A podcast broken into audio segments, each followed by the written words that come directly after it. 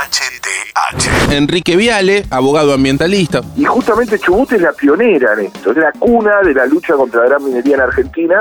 Ministro de Defensa de la Nación, Agustín Rossi. Con el Ministerio de Medio Ambiente y con el Plan Nacional de Lucha contra el Fuego y también con el Ministerio de Salud trabajamos muy articuladamente.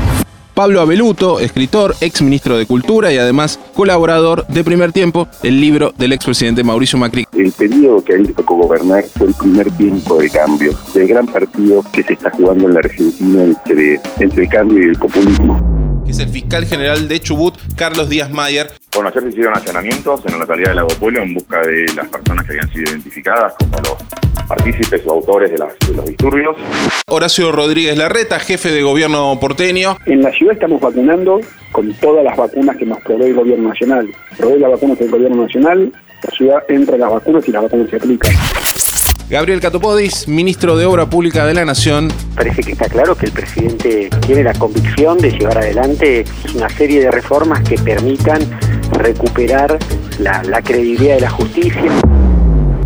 Guillermo Oliveto es economista de la consultora W, eh, uno de los pocos especialistas en consumo que tiene el país. Primero reconfigurándose después de un año donde se rompió todo el tablero del consumo, eh, obviamente por la pandemia, pero también por la cuarentena.